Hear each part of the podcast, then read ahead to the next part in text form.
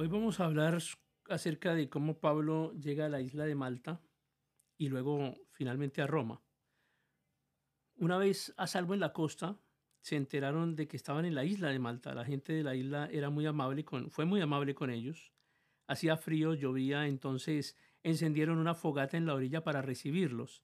Y mientras Pablo juntaba una brazada de leña y, y la ponía en el fuego, una serpiente venenosa que huía del calor lo mordió en la mano, y los habitantes de la isla, al ver la serpiente colgando de la mano, se decían unos a otros, sin duda este es un asesino.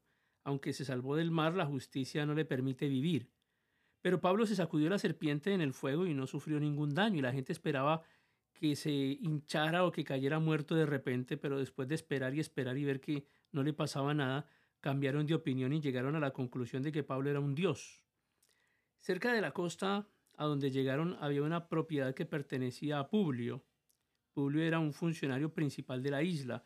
Él los recibió, los atendió con amabilidad por tres días y dio la casualidad de que el padre de Publio estaba enfermo con fiebre y disentería.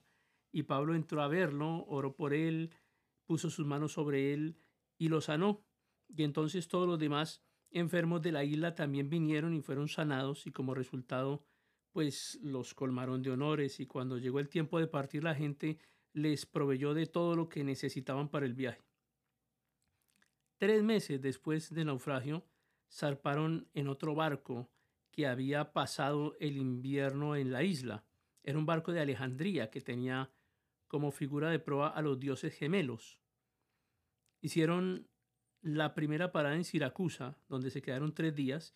Desde ahí navegaron hasta Regio, y un día después un viento del sur empezó a soplar de manera que el día siguiente navegaron por la costa hasta Poteoli. Allá encontraron algunos creyentes quienes los invitaron a pasar una semana con ellos y así llegaron a Roma. Los, la iglesia de Roma se había enterado de la inminente llegada de Pablo y sus acompañantes y salieron hasta el foro por el camino apio para recibirlos y en los restaurantes y lugares los esperaba otro grupo y cuando Pablo los vio, se animó y dio gracias a Dios y una vez que llegaron a Roma, a Pablo se le permitió hospedarse en un alojamiento privado, aunque estaba bajo la custodia de un soldado.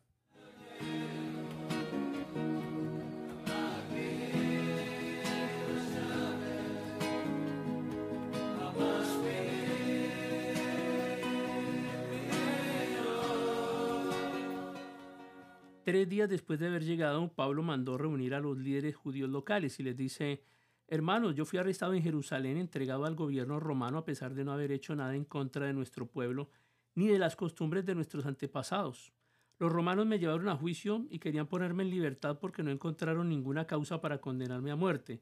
Pero cuando los líderes judíos protestaron por la decisión, creí necesario apelar al César, aunque no tenía deseos de, no tenían deseos de presentar cargos contra mi propia gente.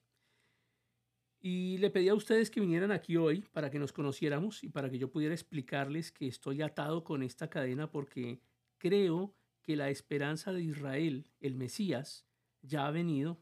Y ellos respondieron, no hemos recibido ninguna carta de Judea ni ningún informe en tu contra de nadie que haya venido por aquí. Pero queremos escuchar lo que tú crees, pues lo único que sabemos de este movimiento es que se le ataca por todas partes. Entonces fijaron una fecha y ese día mucha gente llegó al lugar donde Pablo estaba alojado y él explicó y dio testimonio acerca del reino de Dios y trató de convencerlos acerca de Jesús con las escrituras, usando la ley de Moisés y los libros de los profetas. Les habló desde la mañana hasta la noche. Algunos se convencieron por las cosas que dijo, pero otros no creyeron y después de discutir unos con otros se fueron con las siguientes palabras finales de Pablo. El Espíritu Santo tenía razón cuando les dijo a sus antepasados por medio del profeta Isaías, Ve y dile a este pueblo, cuando ustedes oigan lo que digo, no entenderán. Cuando vean lo que hago, no comprenderán. Pues el corazón de este pueblo está endurecido, y sus oídos no pueden oír, y han cerrado los ojos, Así que sus ojos no pueden ver, y sus oídos no pueden oír, y su corazón no puede entender, y no pueden volver a mí para que yo los sane. Así que quiero que sepan que esta salvación de Dios también se ha ofrecido a los gentiles y ellos la aceptarán. Durante los dos años siguientes, Pablo vivió en Roma pagando sus gastos él mismo, recibía a todos los que lo visitaban y proclamaba con valentía el reino de Dios y enseñaba acerca del Señor Jesucristo y nadie intentó detenerlo. Con este capítulo 28 y con estas palabras terminamos eh, el relato de los hechos.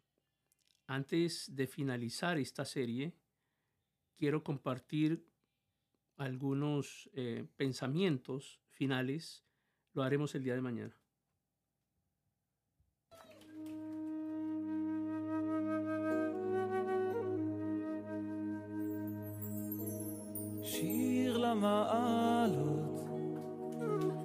esa eina